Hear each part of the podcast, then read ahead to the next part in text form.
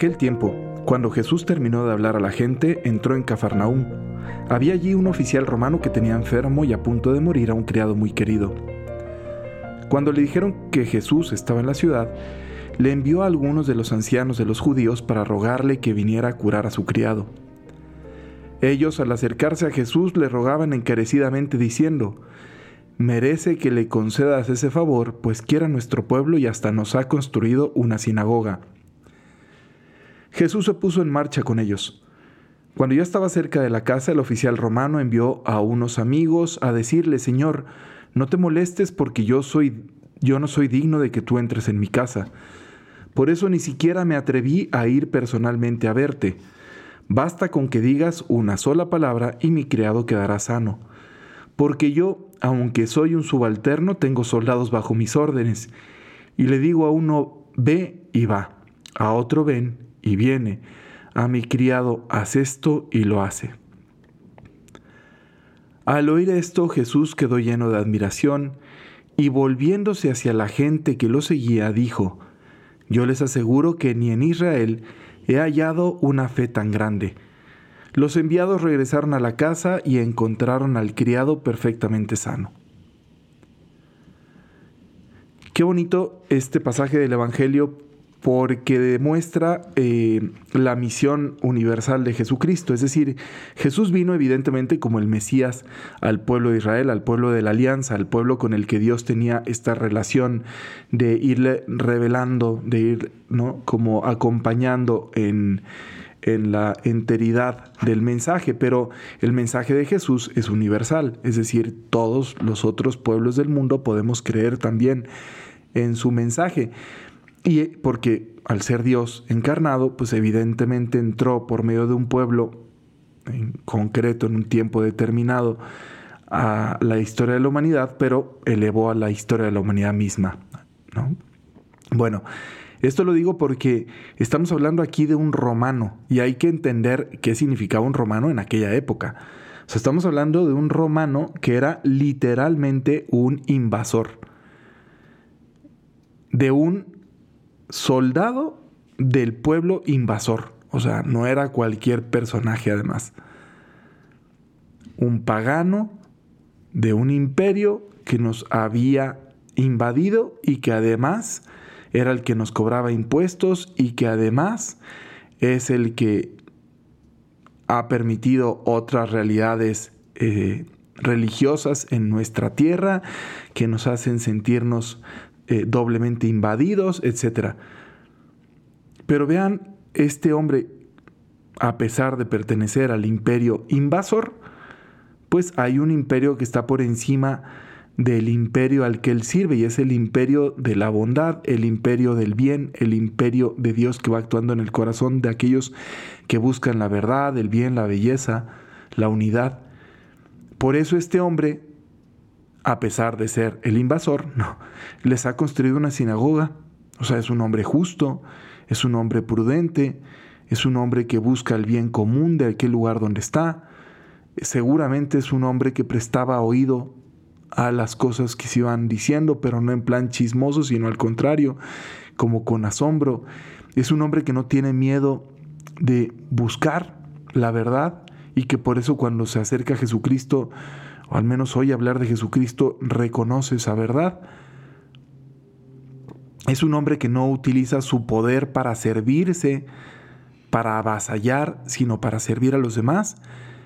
Y lo dice ahí, o sea, no se presenta con todas las credenciales como, díganle al tal Jesús ese que venga aquí que me sirva. Él era un oficial romano, él podría haber pedido, oiga, tráiganme a ese Jesús y hagan que cura aquí a mi siervo.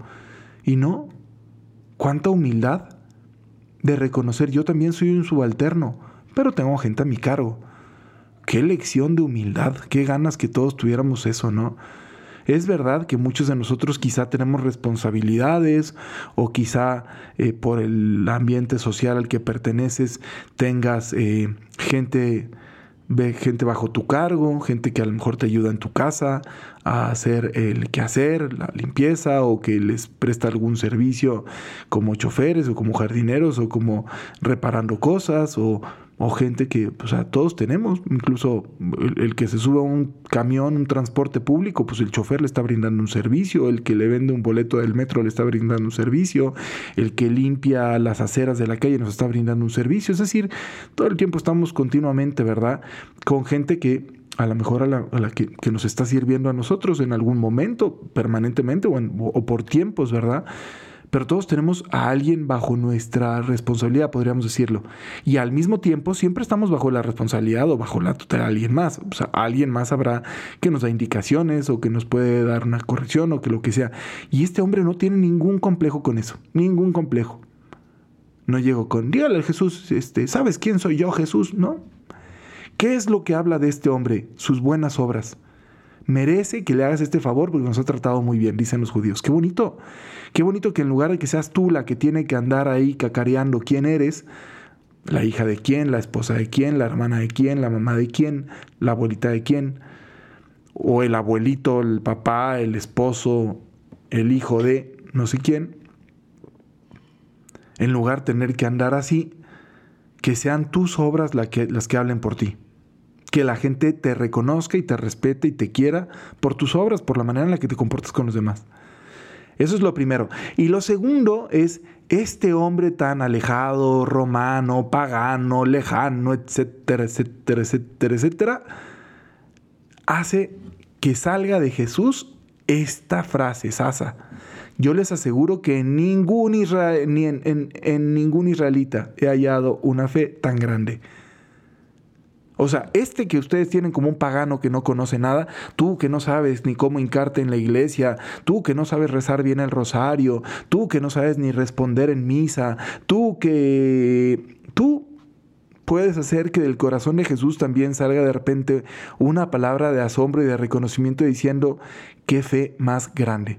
Yo he escuchado a gente que técnicamente tendríamos que considerar lejana si se pudiera usar esa expresión, a la iglesia, decir verdades del tamaño de una catedral. Verdades evangélicas me refiero. Gente que habla con una coherencia de vida impresionante. Que saben de verdad de lo que se trata la caridad, la misericordia, la bondad.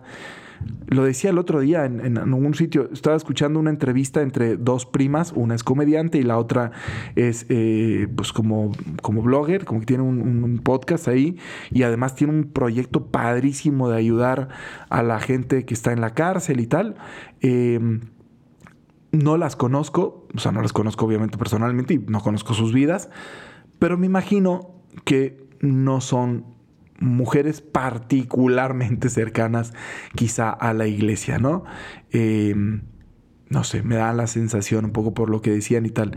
Y sin embargo, cuando estaban en la entrevista hablando de estos prisioneros y mencionan, eh, una de las dos dice, qué impresión cuando empecé a tratar con los prisioneros, que son prisioneros culpables, dice, es gente que está pagando una culpa por haber cometido un delito, o sea, no niegan eh, la culpabilidad de las personas, o dicen gente culpable, que, ellos no reconocen que son culpables. Pero cuando tratas con ellos, cómo los humanizas y cómo te das cuenta, pues de que en realidad hay que aprender a perdonar. Y, dice una cosa que me parece preciosa, dice, porque cuando aprendes a perdonar a alguien por los errores que cometió, te aprendes a perdonar también a ti mismo. Y yo dije, wow, o sea, ¿no? Bueno, esa verdad del perdón es, es una verdad evangélica, tal cual, eso sale de la boca de Jesús. Y estas dos mujeres en un contexto aparentemente, no, o sea, evidentemente no, no cristiano, o sea, están en un diálogo de otra cosa, de una entrevista, dijeron esas verdades. Entonces, a lo que voy es, hay que aprender a reconocer esas semillas de verdad en el corazón de las personas y construir sobre esas semillas de verdad. Esos son los puntos de encuentro que tenemos. Este oficial romano, seguramente después de haber tenido ese diálogo a distancia con Jesús y haber recibido ese milagro de Jesús, tuvo una conexión particular con él. Quizá nunca lo volvió a ver, quizá, digo, ahí ni siquiera lo vio ni siquiera vio a Jesús, a lo mejor nunca más se volvió a topar en su vida con él y quizás su corazón se transformó para creer en Jesús. ¿Sí me explicó? O sea, no está nada más en las formas, está en el fondo del corazón, el buscar la verdad. El que busca la verdad se encontrará con Dios, el que busca la belleza se encontrará con Dios, el que busca la unidad se encontrará con Dios, el que busca el bien se encontrará con Dios. No tapemos nosotros el camino de las personas que se están acercando a lo trascendente. No, les tapemos el camino. Al contrario, alentemos el bien que veamos en los demás, la belleza que veamos en los demás, la bondad que veamos en los demás, la unidad que veamos en los demás, porque es parte del camino que están recorriendo para encontrarse con Dios.